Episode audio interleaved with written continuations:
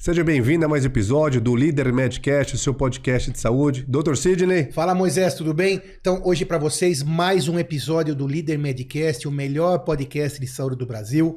Já vai lá, se inscreve no canal, nem pense em sair daí, que teremos assuntos em saúde extremamente relevantes para você, para tua família.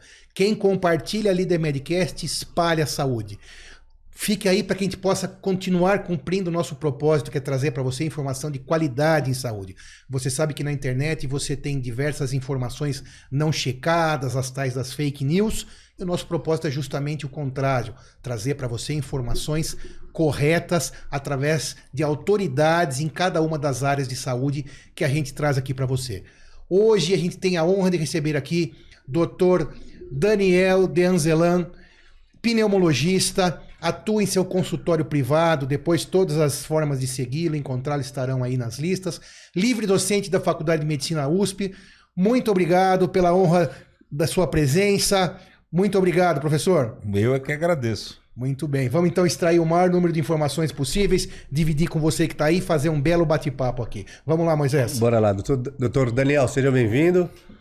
Doutor Sidney, complicado hoje o assunto. Complicado. Para o um assunto- fumante, para um ex-fumante e um médico especialista da área. Vamos falar sobre tabagismo. Quem é o fumante? Eu, E quem é o ex-fumante? você. Boa, é isso aí. Isso Não, porque E tem quem uma nunca coisa... fumou? Quem nunca fumou. É, professor. exatamente. Porque tem uma coisa importante que você que está aí tem que saber. Médico, ele antes de ser médico, ele é um ser humano normal.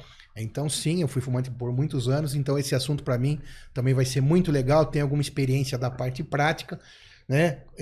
para que você possa então saber bastante sobre isso. Doutor Daniel, qual que é o principal mal do cigarro?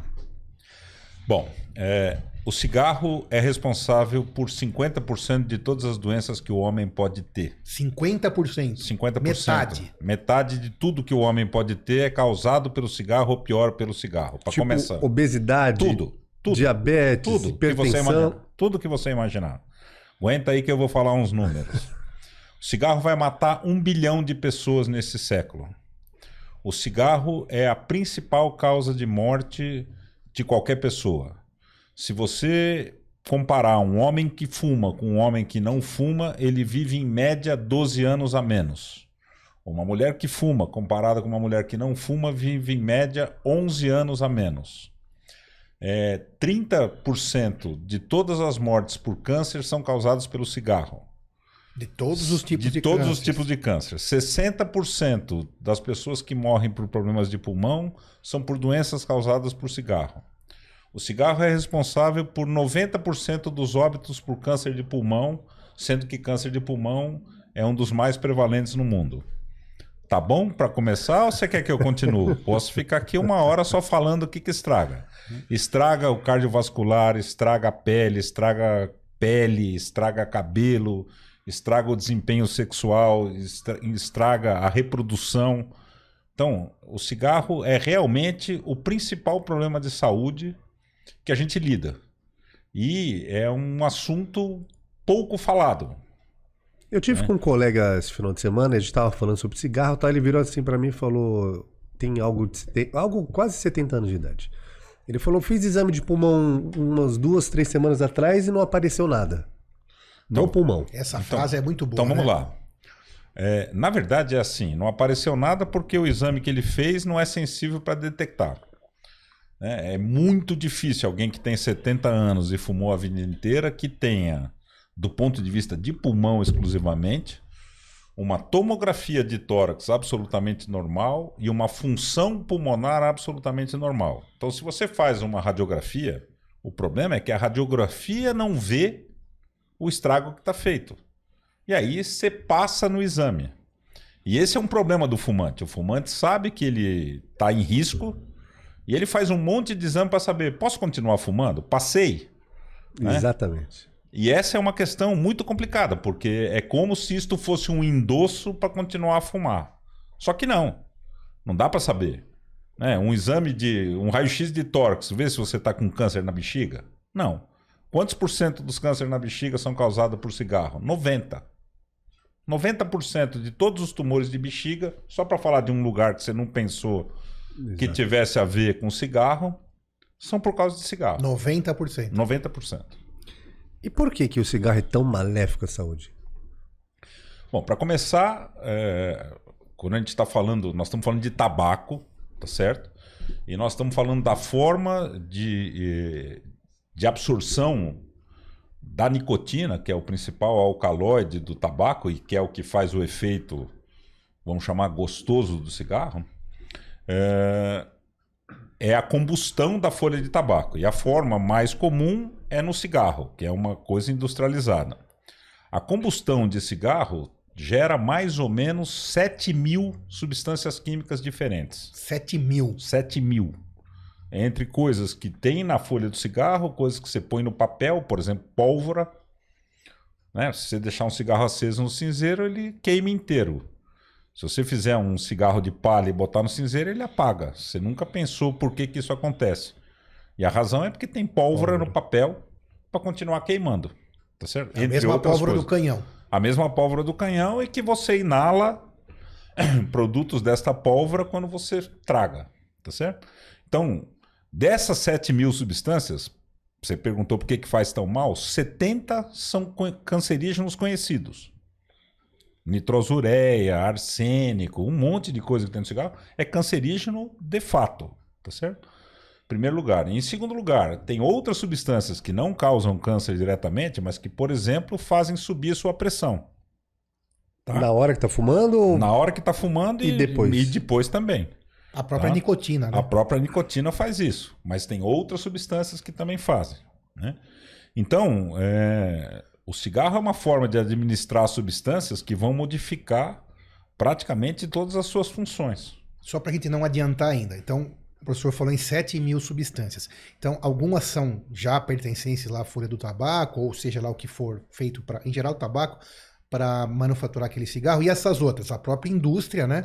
Acrescenta é, no cigarro. Acrescenta para que haja um sabor melhor, é, etc, etc, etc. Mas são acrescentadas, então, é, durante mas, a manufatura mas do cigarro lembrar, final. Isso. Isso na. Mas vamos a lembrar. Pólvora, que por o, exemplo. Que o mais importante é a composição da folha de tabaco. A própria folha é o mais importante. Tá é, e o cigarro, ele tem um, um poder de aditivo, ou seja, de criar uma dependência extremamente alto. Né? A nicotina, que é a substância que, que, cria essa dependência, ela é um alcaloide, é um presente em diversas plantas, cada uma delas tem um alcaloide diferente, mas especificamente a nicotina ela é 80, 90% dos alcaloides que tem na folha de tabaco e ela tem uma ação psicoativa muito importante. É, e, portanto, o, o, lance do cigarro é você inalar nicotina. Por quê? Porque a nicotina leva 15 a 20 segundos para sair do pulmão e chegar no seu cérebro. Tá? E no seu cérebro ela se liga a um receptor específico que é comum não só no cérebro, mas no corpo todo. É por isso que, por exemplo, as pessoas dizem: ah, se eu não fumar, eu não consigo evacuar, não e consigo é ir no banheiro. Receptor presente em todos os seres humanos. E que está presente em todos os seres humanos. Fumem ou não. Isso, em todos os, os órgãos. Mas especificamente no cérebro, esse receptor que chama receptor de acetilcolina, e a unidade alfa 4 beta 2 tem uma ligação extremamente rápida com a nicotina e a nicotina modula, através desse receptor, a produção de pelo menos cinco dos sete é, moduladores, neuromoduladores que fazem a gente ser o que a gente é, que fazem a gente lembrar, que fazem a gente acordar, que fazem a gente dormir. Então, o efeito psicoativo da nicotina é maior do que das outras drogas que a gente conhece. E, consequentemente, a nicotina tem um poder de te deixar dependente dela muito maior do que outras drogas que a gente conhece. Mas espera aí, dá para só repetir de outra, falar de outra maneira essa alteração que faz na, no modo de ser? Por que que você está feliz hoje? Não há de ser porque você está me vendo. Você está feliz porque alguma coisa fez você liberar dopamina no seu cérebro. O cigarro faz você liberar dopamina no seu cérebro. Sem ter acontecido nada. Sem ter acontecido nada, tá? Uh, por que que você lembra que você tem que falar com a Mariazinha amanhã? Porque o glutamato mexeu no seu cérebro e ativou um circuito de memória. A nicotina libera glutamato e ativa o circuito de memória do mesmo jeito. Então, a gente se comporta como a gente se comporta, basicamente dependente de sete neuromoduladores diferentes. O cigarro interage com os sete. E ele aumenta a liberação do sete. Então, assim, ah, eu fumo para estudar, porque quando eu fumo eu fico mais esperto. Isso é verdade? Em certo grau é. Né? Você não fica mais esperto porque você está se matando, não é exatamente uma esperteza. Mas que naquele momento, para fixação, o efeito da nicotina no cérebro, liberando o glutamato, aumenta o seu grau de atenção, isso não tem dúvida. Tá? Então, é, a questão do cigarro é que ele libera, ou do tabaco, é que ele tem uma quantidade de substância psicoativa extremamente alta. Não é só isso que cria a dependência. Né? A dependência, isso é o efeito. Por que, que é gostoso? A gente estava conversando lá fora e Sim. a gente estava falando por que, que é gostoso fumar, né? Porque, por conta desses efeitos. Mas também tem o ato. O cigarro tem uma outra coisa que é uma permissividade social, que é assim: nós estamos aqui, se eu falar para tudo que eu vou descer para fumar, todo tá mundo vai entender e vai achar normal. É um ritual, se eu falar né? para tudo que eu vou descer para fazer sudoku, vão falar: ô vagabundo, para de galinhar, vamos trabalhar. Tá certo? Então, essa permissividade é, social, ela facilita o consumo. E compreensível, né? E compreensível. Total. E, e, tem uma coisa subentendida que assim, deixa ele fumar que ele vai voltar mais legal. Ele vai voltar mais calmo, ele vai voltar mais simpático. Quer dizer, que nós estamos falando que o cigarro, e eu fui prova viva disso, que ele dá uma alterada na sua identidade. Sim, sim. E ainda falo mais, nós vamos falar sobre isso aqui, mas quem é fumante? Olha que profundo isso. Quando você pensa em parar de fumar, e você já tentou uma vez ou outra, você tem essa percepção nítida que a sua identidade voltou ao normal. Sim. E faz parte da dificu... isso faz parte da dificuldade em parar. Porque aqueles aquelas é, neurotransmissores que o professor estava falando, eles se comportavam de um jeito e parando de fumar, e se comportavam de um jeito de maneira artificial, né, de maneira ruim, e você vai ter que se acostumar à sua identidade verdadeira. Isso é uma das lutas mais importantes para parar. É, eu... Que tem é, também os apoios, né, multidisciplinares, vamos falar sobre isso. Então, mas, mas essa identidade muda, né? Mas na verdade é assim, é, a questão de parar de fumar, a questão da dependência da nicotina, ela tem dois lados. De um lado, você tem os efeitos que te deixam com essa identidade diferente, que, que você gosta de estar nesse estado. E do outro, a nicotina, por definição de droga química, então vamos falar que quem fuma é um drogadito, é um dependente químico, não tem outro nome, não adianta pintar de outro jeito, não é falta de caráter, tudo isso aí é bobagem. Você é um dependente químico. E a dependência química, ela tem um, entre outras definições, a definição de abstinência, ou seja, se você não se expõe à droga, você tem sintomas decorrentes dessa não exposição. Então o cigarro ou a nicotina te causa dependência por dois motivos. Primeiro, porque quando você está sob efeito dela, você tem um comportamento diferente, que você gosta. E segundo, porque quando você não está sob efeito dela, você sente falta, você tem abstinência. Nem toda droga é assim. Um exemplo, os efeitos da maconha. A maconha, ela modifica um monte de coisa, modifica o seu comportamento, modifica tudo isso que nós estamos falando e ela tem um efeito prazeroso por isso. Mas, mas ela não tem abstinência. Você, é, você pode não conseguir ficar sem fumar porque você quer ficar no estado natural depois de fumar maconha. Tô falando, você pode não conseguir ficar sem fumar maconha porque você quer ficar naquele estado. Mas você não tem abstinência, você não passa mal porque você não está fumando. Cigarro você passa mal.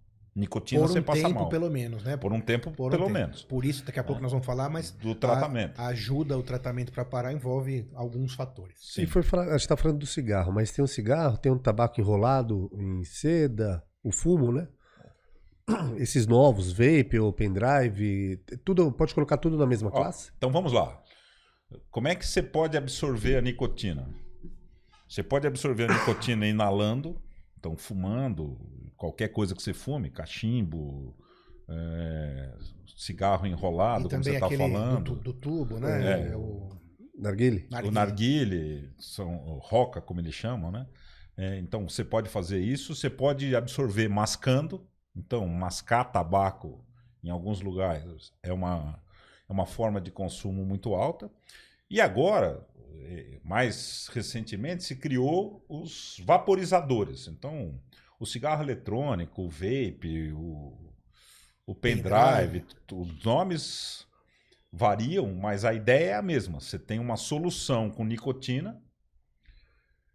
Essa solução com nicotina ela é vaporizada. Por que, que ela é vaporizada? Porque é mais fácil de você absorver no pulmão. E por que, que ela tem que ser vaporizada? Porque os, ó, entre você aspirar no pulmão e chegar no cérebro é mais rápido do que se você engolir ou se você botar na pele e assim por diante.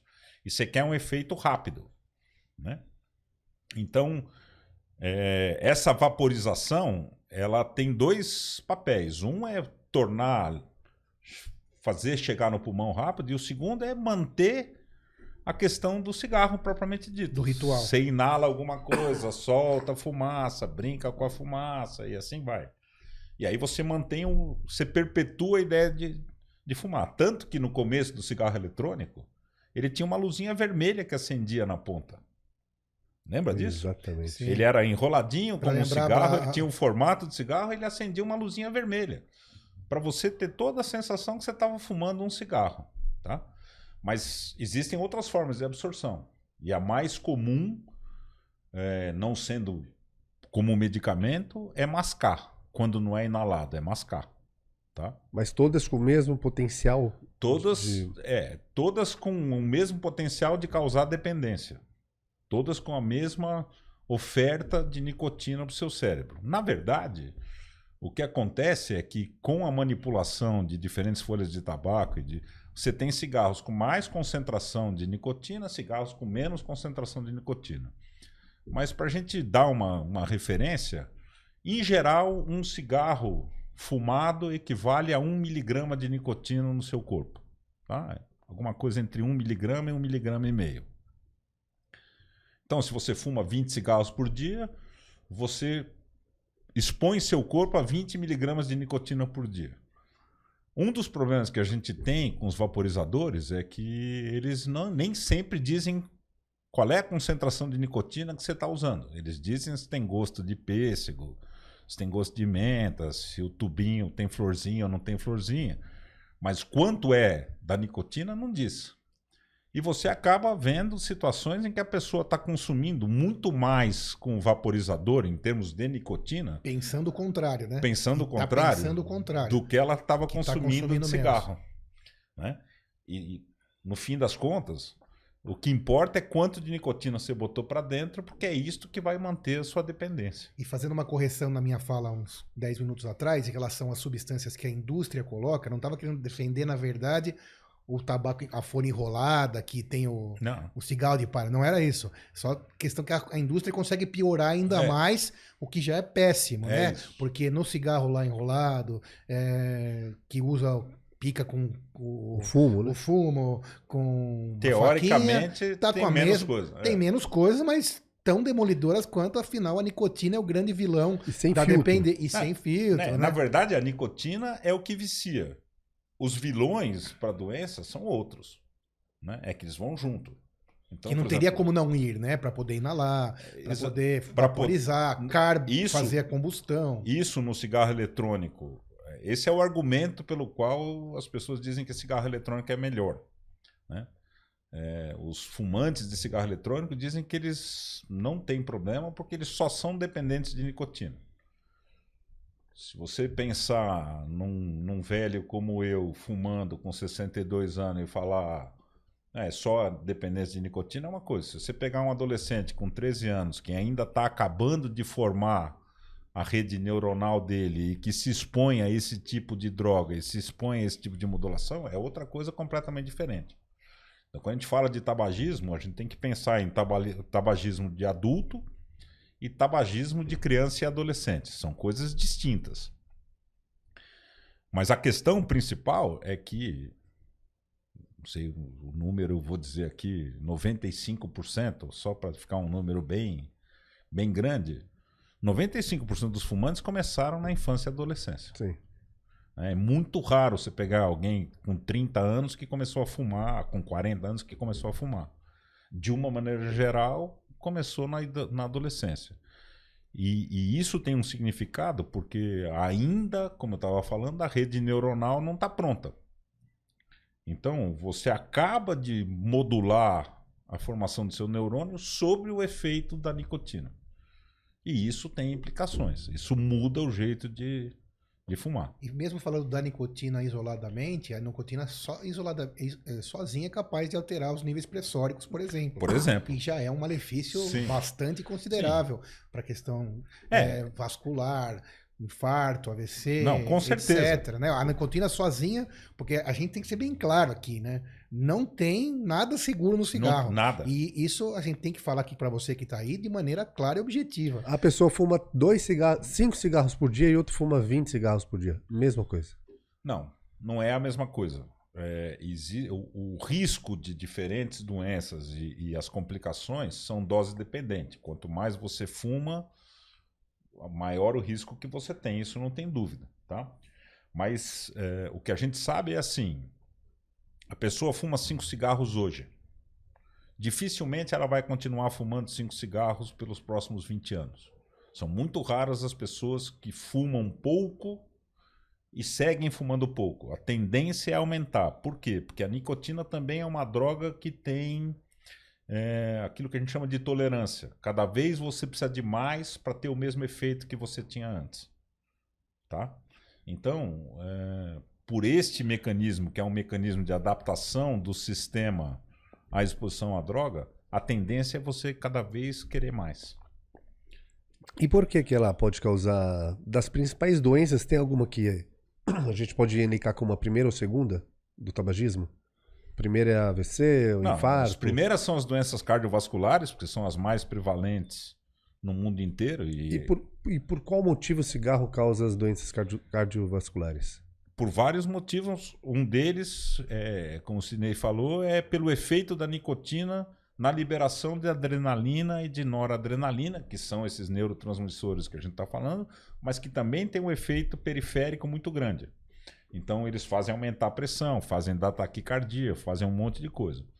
A outra questão é uma ação direta na parede dos vasos, aumentando a formação de placas de arteriosclerose. Então, Lembrando então, que a idade do ser humano é a idade dos seus vasos, né? Entre outras é, é, é. definições, então, né? assim, é muito é, importante. Esse efeito é, não é um efeito direto da nicotina, não, não, mas é um efeito dessas outras 7 mil substâncias causando uma inflamação no vaso e, e a tendência de, de formar placas de, de, de arteriosclerose. De lesar a parede do vaso e diminuir a luz por onde passa o sangue. Então no, vai entupindo. O corpo inteiro. É. Existe uma doença horrível do cigarro que chama tromboangeite obliterante, que, que a pessoa vai amputando as partes periféricas, porque vai entupindo tudo. Não necessariamente ela entope a coronária ou entope Carótida. a carótida vai dar um derrame. Ela entope qualquer vaso, de qualquer lugar. E essa doença é um negócio desesperador, porque você vê o amputado assim, segurando o cigarro, fazendo de tudo para continuar fumando, porque ele é altamente dependente. A gente, na época da faculdade, eu, a gente via, eu, eu via nos corredores do Incor, acabou de fazer uma revascularização por infarto e tá fumando no corredor. Ah, não. É, isso. E, e, Parece é, mentira, e é proporcional, é né? E é proporcional. Quer dizer, quanto mais aflito você ficou porque você teve um infarto, mais vontade de fumar você tem. E é mais difícil de controlar. Né? Então... E hoje os números, a prevalência do, do, do tabagismo no Brasil, especificamente, ou no mundo? O professor acha que vem diminuindo? Qual que é mais ou menos esse número hoje, comparado com 40 anos atrás, que eu também depois queria fazer outra pergunta, mas hoje a prevalência seria mais ou menos quanto? Olha, é, certamente em relação ao que já foi, diminuiu, diminuiu mas um ela pouco, continua né? muito alta. E ela continua alta para dizer que um de cada cinco adultos fuma, quer dizer, em torno de 20%. O Brasil é dito que são 17% de fumantes, Mas no meu entender, a pesquisa que, que aponta para isso explorou um número pequeno de pessoas. E mais do que isso, é, o que a gente sabe com certeza é que as novas gerações, se, se houve um momento em que as novas gerações entraram menos na dependência química, isso agora com certeza está mudado. Tá, então, entre, novamente. Entre, entre cigarro eletrônico e cigarro propriamente dito, o consumo de nicotina na adolescência está crescendo. Isso é grave, hein? Isso é gravíssimo. Porque a gente acompanhou em 1900, nas idas de 90, 2000, assim, a proibição de algumas questões em relação ao cigarro, outdoor, propaganda na televisão, quer dizer, deu uma diminuída. E hoje vem essa onda, por exemplo, do vape que reverte isso. Que é o contrário, Sim. né? Quer dizer, você não pode fumar em lugar público, mas vape pode. Exatamente. Então, o que, que, que acontece? Você tem um aumento cada vez maior do consumidor das duas formas. Quando ele está no público, ele fuma o vape. Quando ele está em casa gostoso, ele fuma o cigarro. Né? É, então, é, essas. E o modismo, né? A beleza dos do cigarros eletrônicos. Tem um apelo diferente do cigarro tradicional. Acho que não. Não? Não. Que modismo que tem? Só se a sua caixinha. Só a ideia de que você está fazendo uma coisa que é menos agressiva. Porque o modismo do cigarro, assim, é um negócio gigante. É. Já foi uma moda muito grande de, de achar belo o ato de fumar. Não, então. Isso, é. caiu, isso caiu de uns anos para cá e está voltando. Será que o, essa entrada do cigarro eletrônico não trouxe essa beleza não... esquecida de, à tona? Olha, eu vou dizer para você o seguinte: eu não sei se já se a moda está voltando ou se ela nunca foi embora. Né? O que acontece é o seguinte: é, existe uma correlação direta isso é um estudo feito super interessante que é quantos programas de televisão e filmes e séries você viu em que as pessoas fumam? Você correlaciona isso com o número de fumantes expostos. Quanto mais exposto a gente fumando, mais você fuma. Tá? Então, esse é um estudo que foi feito nos Estados Unidos e que, que dizia: você assistia Kojak, sei lá quem que fumava em. Assistia é mais fumante nessa população do que numa população que é exposta a pessoas que não fumam. É, e, consequentemente, houve uma diminuição, sim, da exposição de pessoas fumando. Né? E quando você fala da propaganda, a propaganda do tabaco era sempre assim. É, o verdadeiro homem de Malboro fuma, né? O cara tá fumando no iate depois de comer lagosta, tomando vinho, porque a pessoa bem sucedida fuma. Até no esporte tinha, Tudo. nas novelas. Né? Às vezes na, no Guarujá tinha com, campanha ao vivo com modelos distribuindo Isso. gratuitamente Isso. cigarros. Esse tipo de coisa foi proibido e houve uma diminuição. Como houve a diminuição quando você proibiu o tabagismo em local público? Mas com o tempo isso se estabiliza e você atinge de outras formas a mesma parcela da população que vai continuar dependente. Entendeu? Primeiro. E segundo, no mundo inteiro, você estava me perguntando do mundo inteiro. Sim. No mundo inteiro o que aconteceu é o seguinte: nos países ditos de primeiro mundo, diminuiu de fato. Nos países de terceiro mundo, aumentou. Então, para a indústria. E que o professor atribuiria essa, o país envolvido a mais acesso à informação. Eu acho que é só o acesso à informação não, não resolveu, mas há, acho que tem várias coisas. A primeira é uh, a proibição de, de exposição. Segundo, a proibição de usar, de fumar em lugar público. Né? Terceiro é o custo do cigarro. Quer dizer, o cigarro na Suécia. Sim, é um absurdo. O preço é uma, uma é caixinha. Tipo, custa 50 reais. E, e a gente sabe que é, o consumo é inversamente proporcional ao preço. Então, tudo bem, eu aumento o preço na Suécia, tem 9 milhões de habitantes lá, eu diminuo a quantidade de gente que, que fuma. Em compensação, na Nigéria, tá é, tudo liberado. Custa 5 reais a caixinha. Custa 5 reais a caixinha e tocamos o pau. Desculpe se eu falei alguma inverdade sobre a Nigéria, eu não conheço. Eu conheço Sim, só a realidade da, Cie da Suécia. Mas não sei se aqui no Brasil daria certo por o seu... quê? Essa elasticidade ou não do, do... do preço? Do preço. Não, porque por o preço ser alto... aumentou aqui. Exato, mas se aumentasse, aumentou, mas se aumentasse sendo uma droga altamente viciante, Se aumenta de 10 e, e para aconteceu 50. o que aconteceu aqui. O contrabando de cigarro vindo do Paraguai só que Exatamente. aumentou. Como, como aconteceu no mundo inteiro. Tá certo? Quer dizer, aonde você tem mais restrição ao consumo pelo preço, pelo controle de venda, o contrabando aumenta. Toda droga que é altamente é, aditiva vai ter mercado, tá certo? Vai ter mercado. O único país é, no mundo que votou, eh, eu não lembro se teve um plebiscito, mas foi aprovado que vai ser tabaco free, acho que em mais cinco anos, é a Nova Zelândia. Aí vai ser um, aí só vai ter cigarro se for contrabandeado. É a prova de fogo. É, Aí é a primeira vez que nós vamos viver essa situação, porque É, a campanha tem que ser multifatorial, né? porque o custo, o custo, se você tem um, um negócio que aumenta ou causa 50% das doenças do homem, se você não tiver aquilo, o seu custo com saúde pública despenca. Exatamente. Despenca. Porque o Estado, na verdade, talvez é, não pare, ou pare e saiba, mas o prejuízo do Estado é muito maior, mesmo arrecadando, mesmo que aumente o Sim. preço, Exatamente. mesmo que taxe Então, em 20 veja, vezes, o leito que vai precisar de UTI Pra você e ter uma- cirurgias. Para você ter uma ideia, ah, a RJ Reynolds, que era uma produtora grande de, de tabaco, de produtos do tabaco, e, e é muito interessante que elas vão diversificando, e elas agora estão fazendo comida, porque vender bolacha ruim também dá bastante dinheiro. É, Teve um- uma questão na Tchecoslováquia, que a Tchecoslováquia processou é, a RJ Reynolds, e, e a defesa da RJ Reynolds diz: olha, nós estamos ajudando vocês. Porque a gente mata as pessoas antes delas chegarem no- na idade em que elas vão custar muito para o Estado. Esse foi o argumento da defesa.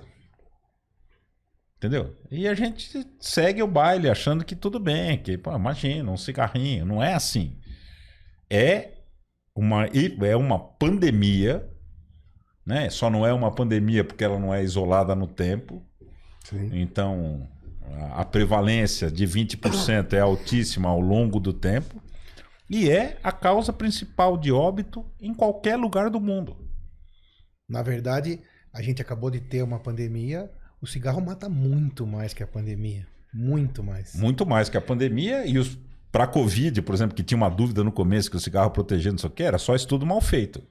Cigarro, Depois, por isso eu não cheguei a ouvir. que Cigarro nem- protegia. É, depois, é, no- logo que começou, saiu um estudo francês dizendo: olha, quem fuma tem menos. Aí se viu que não, que é o contrário, que Claro, não já faz não- nenhum sentido, que é o contrário, mata, eu não lembro agora os números, mas cinco, seis vezes mais. Infecta cinco, seis vezes mais. Então, não tem doença que a gente conheça que não piore com cigarro. Estou frisando isso porque, assim, a gente precisa ter na cabeça.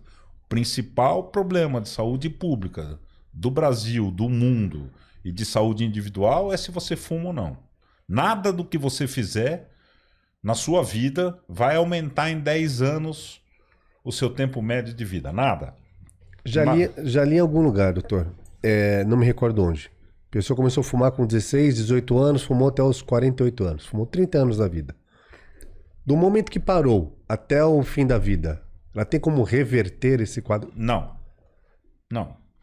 Então, isso, primeiro, é, a maioria das doenças cardíacas, pulmonares, é, elas vão começar a se manifestar depois, mais ou menos, de 30 anos maço de consumo. 30 anos maço é o quê? São 30 anos fumando um maço de cigarro por dia.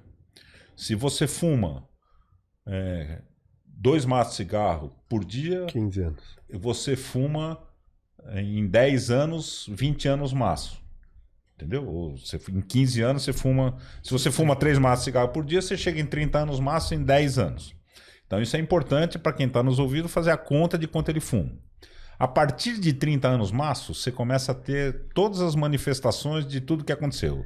Seu dente é pior, sua pele é pior, eh, o seu cabelo é pior, seu desempenho sexual é pior. De uma maneira geral, 30 anos é essa, essa máxima. O que acontece quando você. Então você pergunta: bom, tá bom, então se eu já fumei 30 anos, é bobagem parar. É verdade? Não, não é verdade. Não é verdade isso. Se você fumou 30 anos, e você tá com 60 anos de idade, e você resolve parar, ainda assim você ganha quatro anos de vida. Ninguém sabe ao certo quantos anos de vida você ganha tratando o colesterol.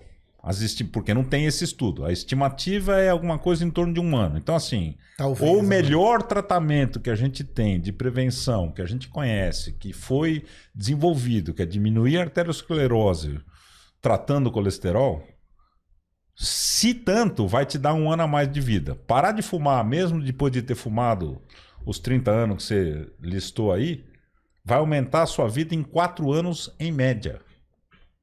Então, Isso para uma pessoa de 60 anos. Se a pessoa tiver 40 anos, vai ser. Se a, fumar, se a pessoa tiver 40 anos, ela aumenta 8 a 9 anos. Vai esse, dado, esse dado já existe. Quanto tempo você fumou e quanto você ganha de vida comparado com alguém como você que continuaria fumando, é um dado que já existe. Ou seja, nunca é tarde, nunca é tarde para parar. parar. Se, parar se, se fumar sempre vai ser ruim. 100% das vezes. Não tem dose segura, não tem quantidade segura de jeito nenhum. Parar sempre vai ter benefício. Vai ser um benefício. Você vai ganhar anos de vida.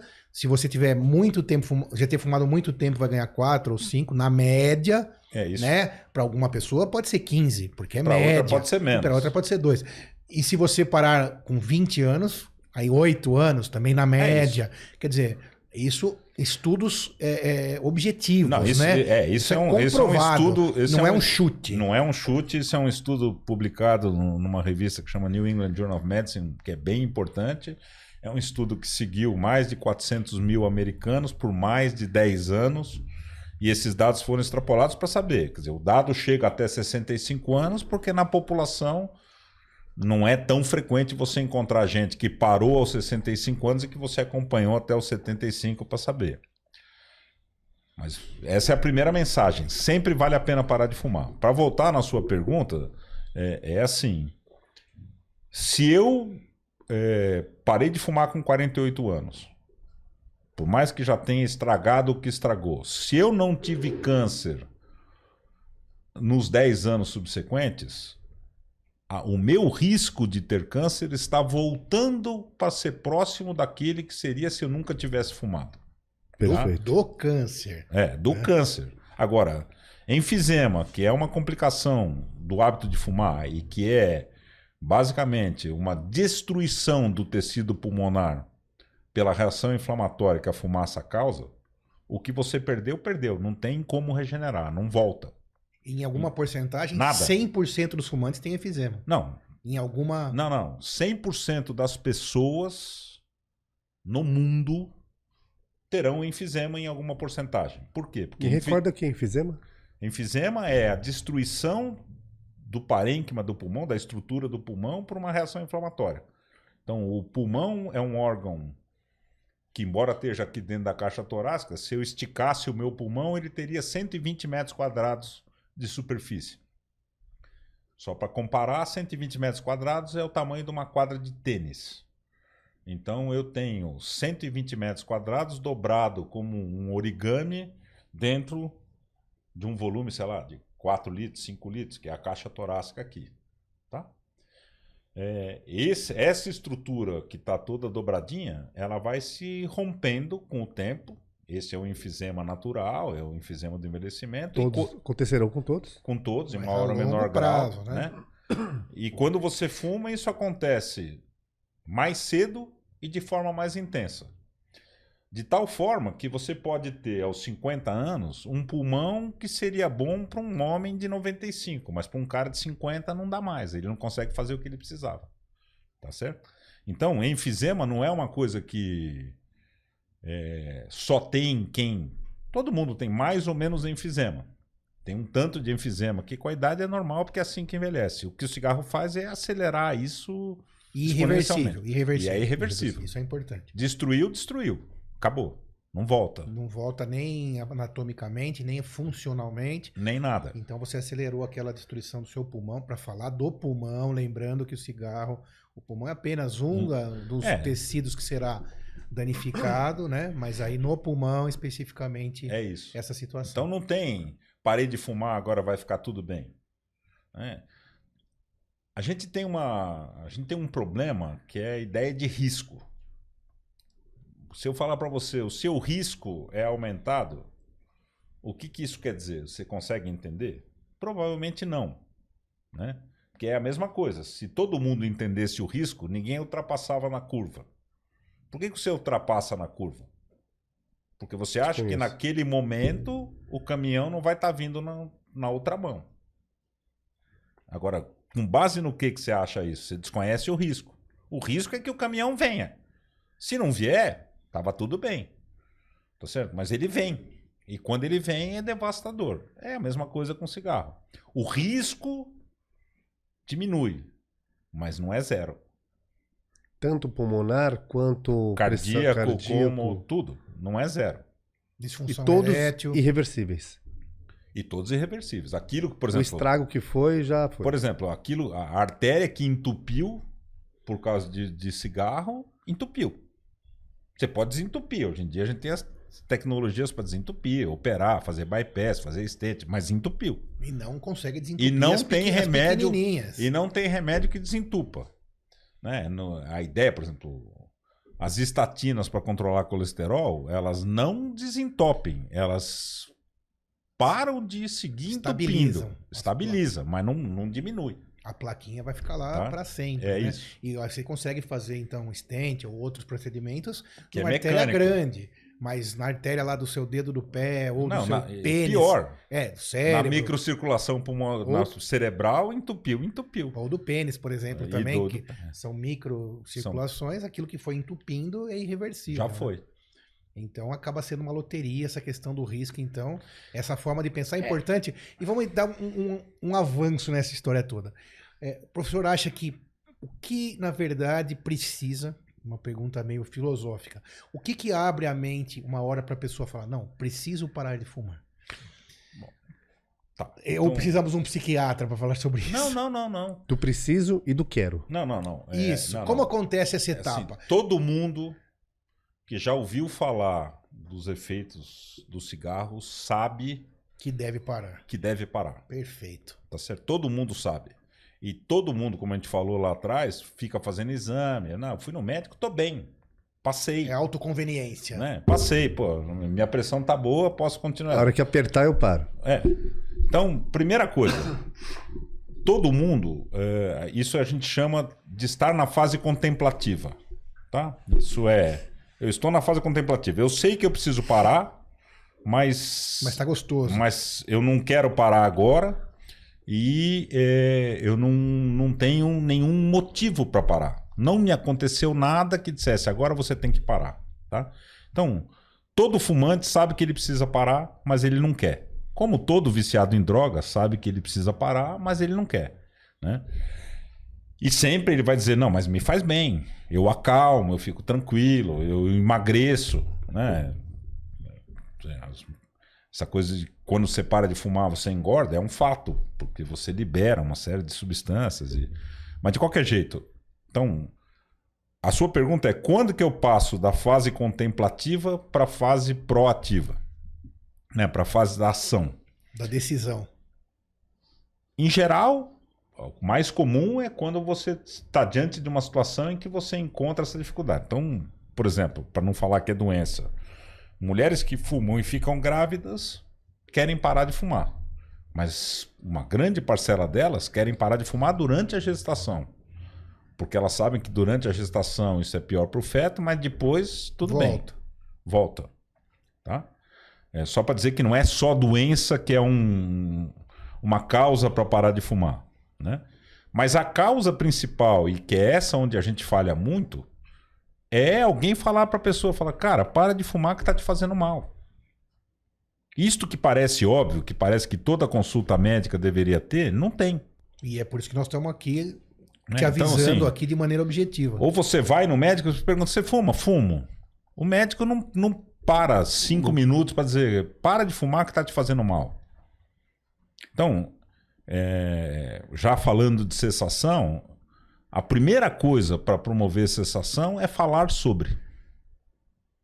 E o falar sobre ele é muito mais uh, efetivo quando ele se dá num ambiente de tratamento de saúde. Seja um médico, seja enfermeira, seja quem quer que seja. Tá? Mas o fundamental é que você fale sobre o assunto.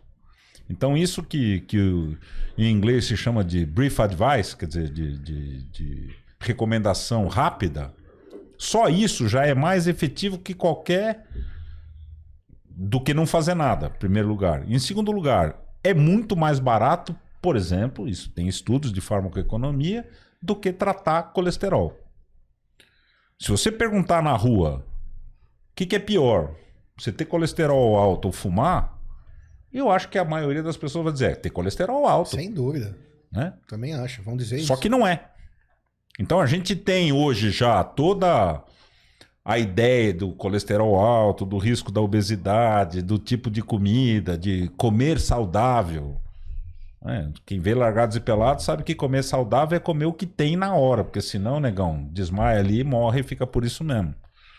Agora, a gente não fala de tabagismo. Por um tempo se falou muito, mas parece que foi. É sempre cíclico, é, É. sempre essa ideia. Não, agora já diminuiu. Não diminuiu.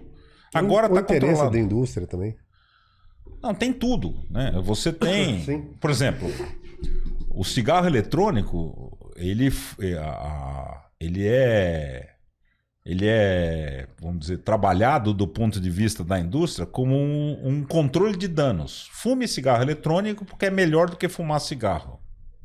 Não é verdade, obrigatoriamente. E segundo, o importante do ponto de vista da indústria é que você se mantenha viciado em Viciado. nicotina, entendeu? Dependente de nicotina, né?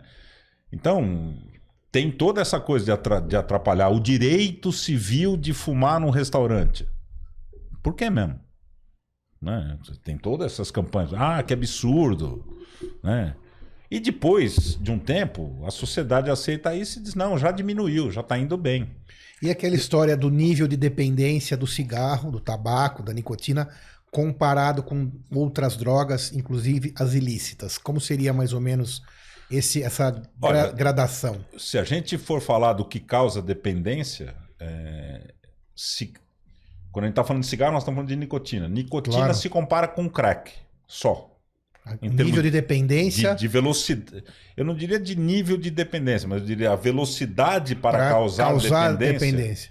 Portanto, Isso. tão difícil quanto abandonar também. Isso. A complexidade do tratamento é tão, Exato. tão alta quanto, Quanto? abandonar o crack ou abandonar a cocaína ou outras drogas. Tá no topo. É, é até nicotina mais, tá no é, é até mais difícil a nicotina. Porque é, tem toda essa questão assim de, de você se expor o tempo todo a gente fumando. Igual açúcar, dá pra fazer alguma comparação?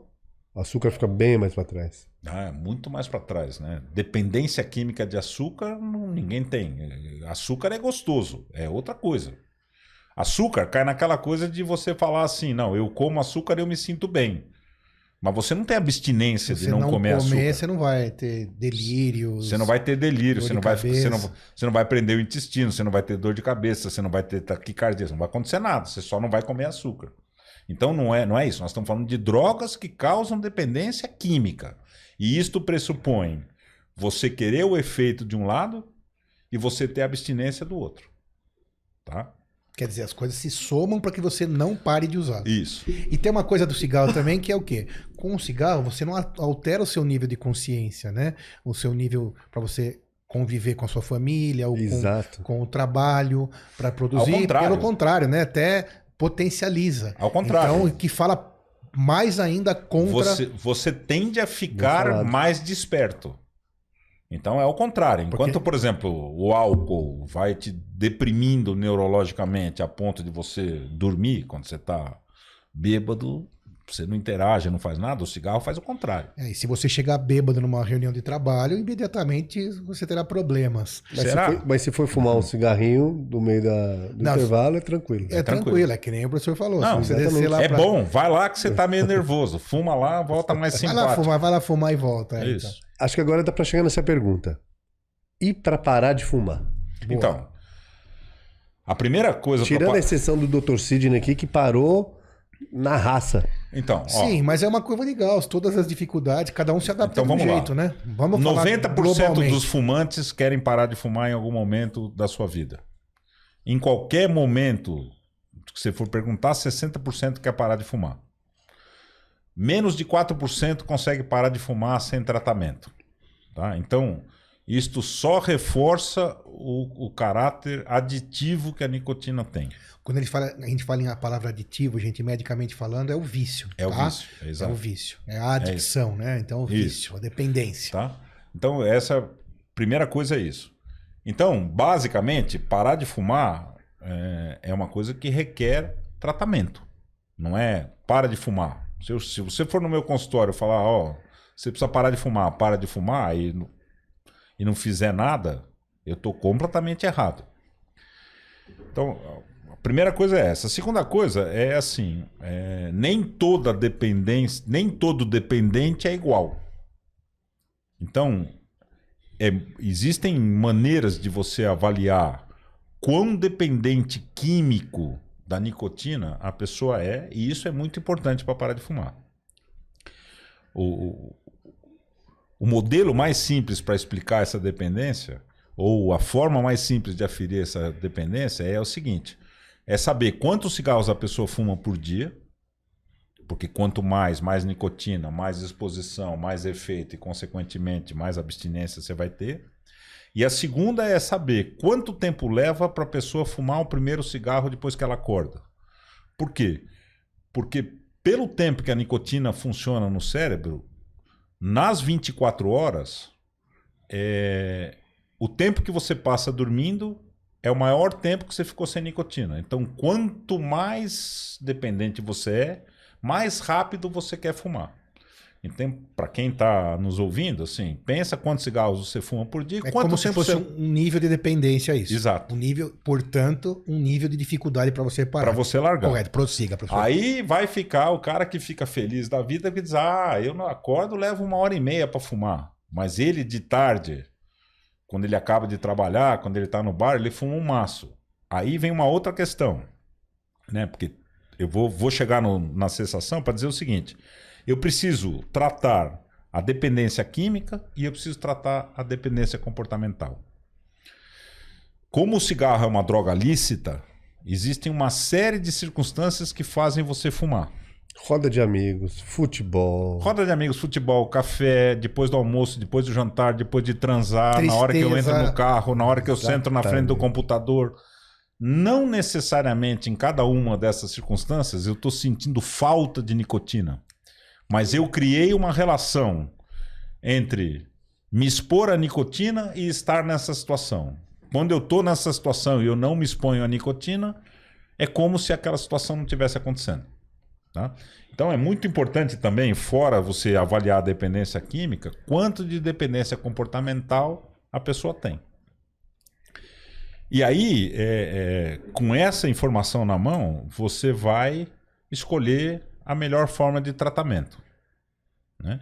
De uma maneira geral, o que a gente tem no Brasil hoje, para isso, é um arsenal muito restrito. E, na verdade, esse é um arsenal muito restrito no mundo inteiro.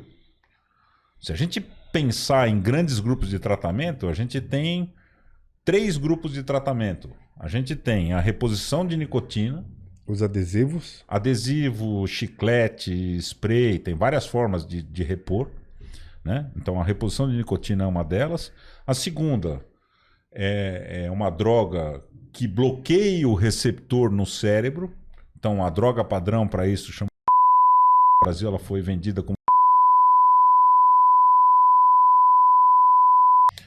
Mas é uma droga extremamente efetiva porque o que ela faz é que ela ocupa o receptor de acetilcolina que a gente falou lá atrás, e quando você fuma, não tem onde a nicotina grudar. Mas Mas deve ter perde- colateral.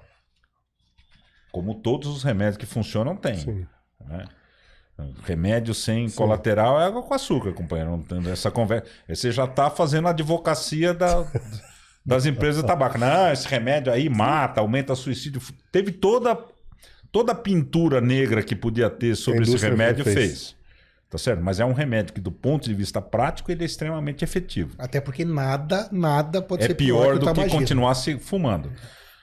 E é, é muito importante que se diga o seguinte: todo tratamento para parar de fumar ele tem que ser supervisionado, tá?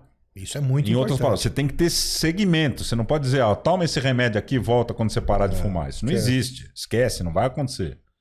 Então, é, tem lá a história dos 5 As, que era o lá na década de 60 começou, que você tem que perguntar pro cara se ele fuma, ver quanto ele fuma, ajudar ele a parar de fumar e, sobretudo, marcar um segmento para ele. Se você não tiver um plano de dizer, ó, daqui a três semanas você vem aqui para ver como é que tá, esquece. Vai voltar. Não vai funcionar. né? Então, nós estamos falando de, de dependência química, dependência comportamental, reposição de nicotina, é um, um análogo da nicotina que inibe, e o terceiro grupo de drogas são os antidepressivos.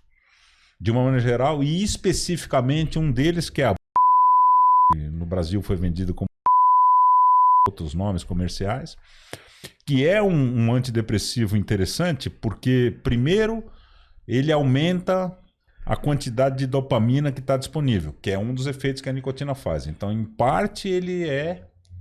Eh, Ele faz o efeito da nicotina.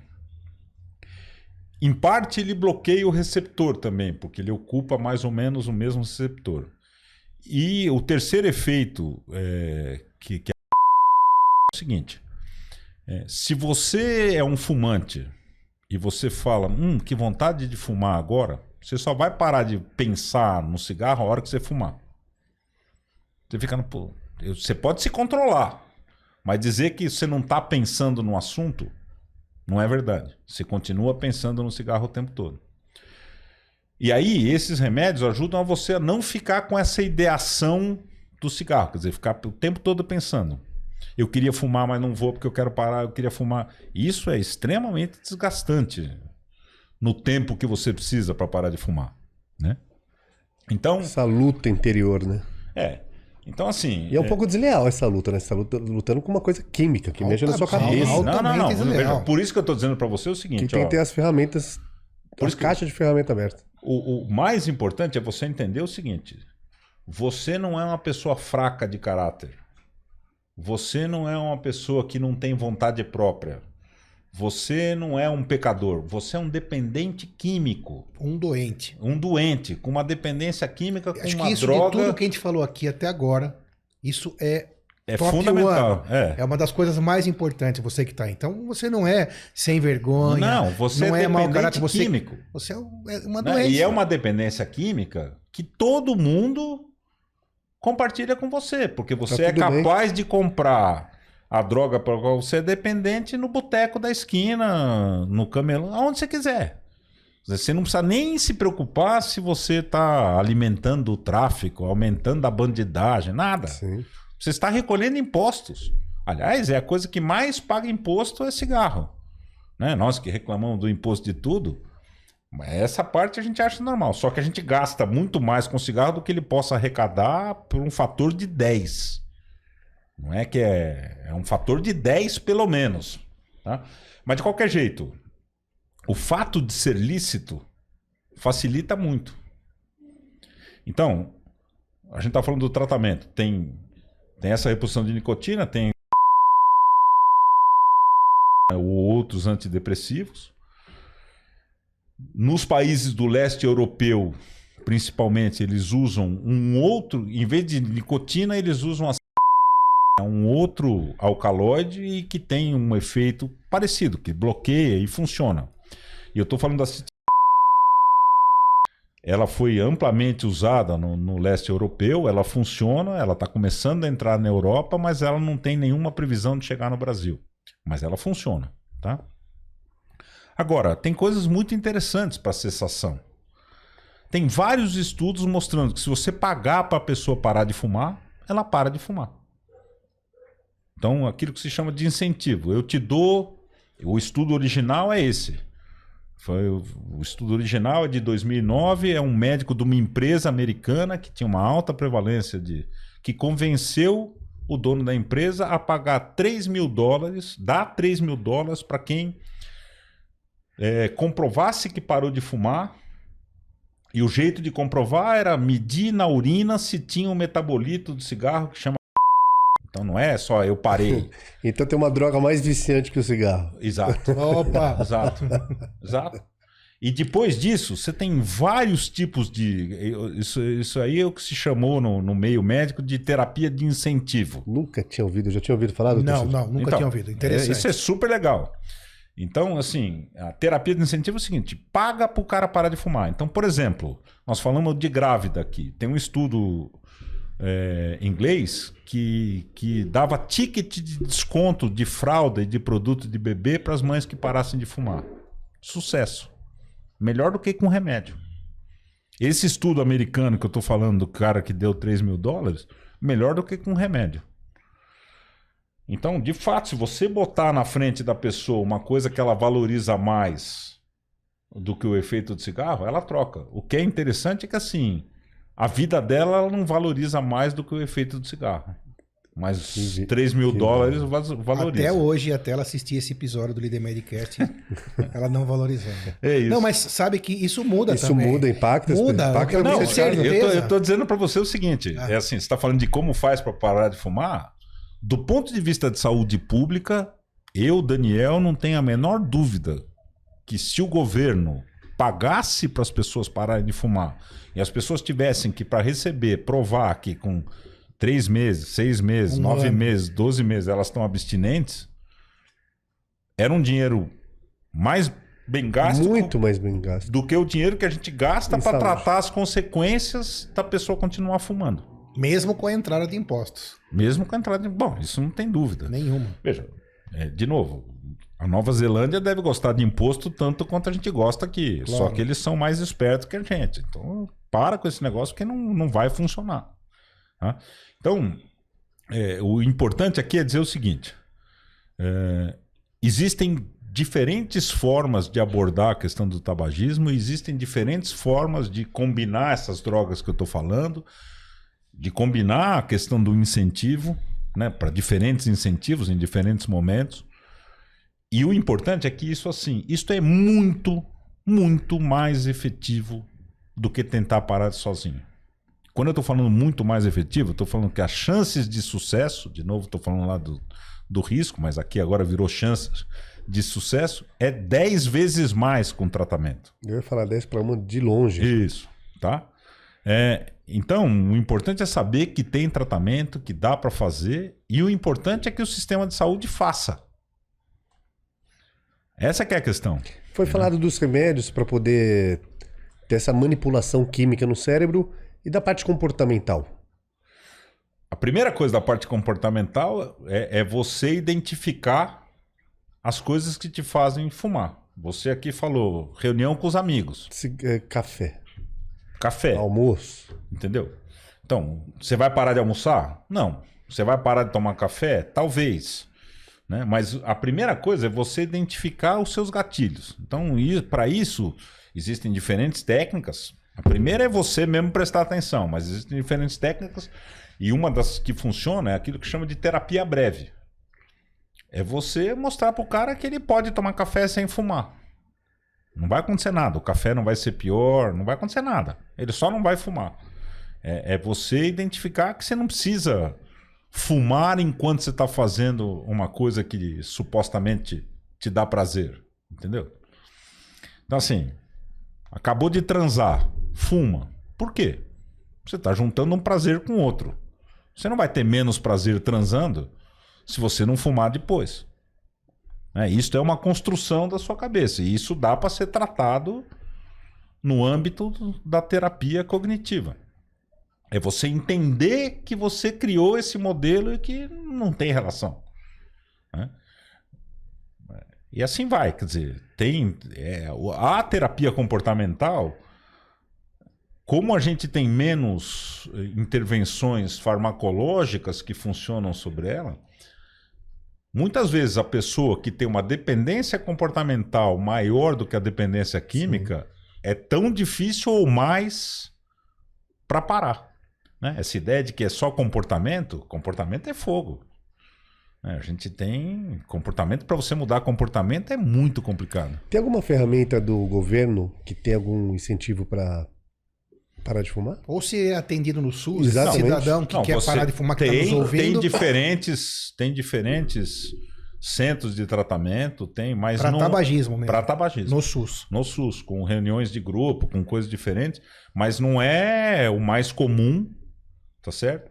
É, e, de novo, eu acho que aí tem uma questão, que é uma questão da, da estrutura de saúde, mas principalmente da área médica, que é uma certa falta de atenção para a questão do tabagismo. É como eu estou te falando, se você fuma, fuma. Eu anoto lá no prontuário e toco o pau.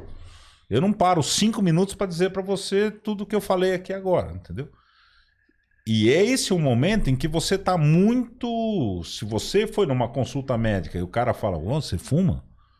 Você fuma 30 cigarros por dia, você tá louco? Você vai morrer daqui a um ano, você vai ficar broxa. X. É, é muito mais propício do que ter uma conversa no bar, né? Sobre esse mesmo assunto com essa mesma intensidade. Então, é, embora exista, certamente é menos do que deveria ser feito por uma questão de saúde tão importante como o tabagismo. E às vezes são, pode ser envolvido um outro profissional na parte de, sa- é, um psicólogo, por exemplo, para que possa tratar também Sim. essa parte Não, comportamental. Não, necessariamente vai ser só o médico. Não, né? não, não, ao Não é- contrário. Não, é, É uma- Quanto mais multidisciplinar for a equipe que te abordar, melhor.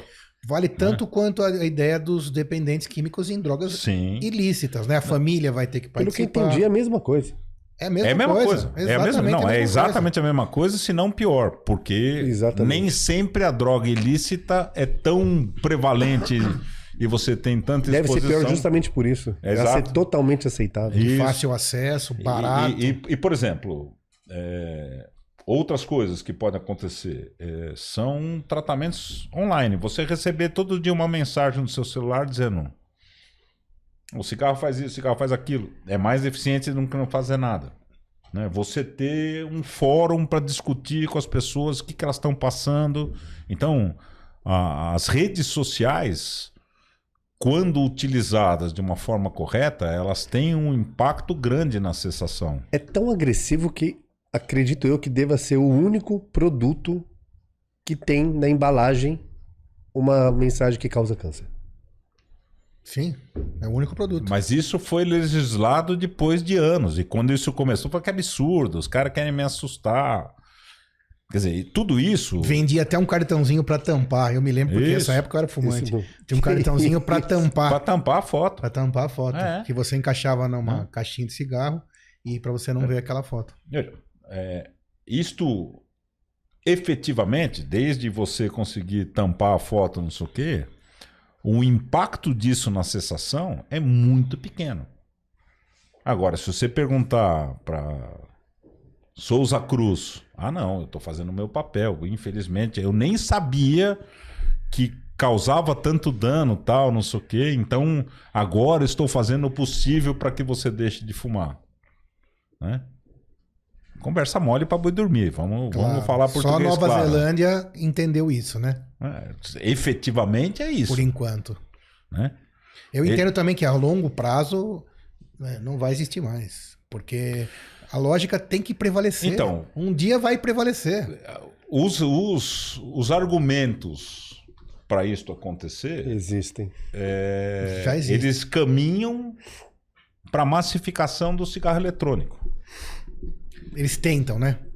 E caminham sim, Então, entendi perfeitamente. Você entendeu? Quer dizer, Então muda um problema por outro, troca Eu- um problema por outro. eu mudo o jeito de viciar as pessoas em nicotina. Né? E parto do princípio que agora eu estou usando um jeito que é menos nocivo. Nem é. Porque depois que teve esses. um negócio que chama EVALI, que é o Evaporizer Acute Lung Injury, quer dizer, pessoas que se intoxicaram e tiveram problema de pulmão e morte nos Estados Unidos pelo vaporizador. Uma doença cata- catalogada especificamente, Né? Especificamente pro vape, pro vape, vaporizador. E que tem a ver com o fato de que este vapor que você inala no vape não é água fervendo. Senão ia queimar a boca. né? Tem um monte de substâncias que a gente não sabe quais são. A vantagem do cigarro é que eu pego o cigarro, pego a folha, vou ver o que, que tem dentro. né? Quando você diz que você plantou lá tabaco do Rio Grande do Sul, se você quiser saber quanto de nicotina tem no tabaco do Rio Grande do Sul, é só ir lá e medir. O vape não, é, não passa por nenhuma legislação? No Brasil, não. Perigosíssimo. Nos Estados Unidos, alguns passam, outros não. Quer dizer, a legislação nos Estados Unidos diz que não pode ter sabor, né? Porque sabor, como, como você vicia na infância e na adolescência, São pequenos disfarces. o sabor- verdade, né? São pequenos disfarces. isso, o sabor. Historinha pra boi dormir, tapar o sol com a peneira, qualquer coisa. Ué, veja, a gente já teve a época do cigarro mentolado. E o único sabor que não foi proibido é mentol. Nos Estados Unidos. Então, mesmo essa legislação nos Estados Unidos que tem essa preocupação, porque pô, você ficar o dia inteiro fumando um negócio que tem gosto de tutti-frutti, de melancia, sei lá que desgraça de sabor você quer, e falar isto aqui não te faz mal, vamos, né? E aí, isso pra gente ir aqui pros finalmente. é, Vem o morango, vem o cheirinho de cravo e um cigarro, muitas vezes, claro que envolve outras coisas, genética, por exemplo, predisposição, mas às vezes um cigarro, uma vez brincando com 14, 15 anos, você já selou o teu destino de dependência. Ou como funciona isso mais ou menos, esse é- início? Bom, primeiro, é, como isso é dependente de receptores eh, que você tem naturalmente, a Já quantidade de receptores e varia de pessoa para pessoa, né? Mas, é, de fato, eu diria que um cigarro, mas se você tem uma, uma tendência genética a Ao vício. ao, ao, ao vício e você tem uma tendência genética de ter mais receptores que se expõem facilmente a uma droga, né? Porque essa composição do número de receptores não é igual, embora todo mundo tenha, nem tenha a mesma quantidade, nem o mesmo tipo em todo lugar. É, essa, existe uma predisposição genética sim ao vício. Então, Se usou uma vez. filhos de fumantes serão mais fumantes do que filhos de não fumantes, estatisticamente, porque o fumante, porque ele tem a exposição ao agente e ele tem a herança genética de, de o agente ter um efeito maior. Mas só para dar uma ideia, crianças que trabalham na lavoura de tabaco, só pelo fato de ficar com o tabaco na mão, lembrando que absorve pela pele, fumam mais do que quem não trabalha com isso. É o grande golpe a dependência.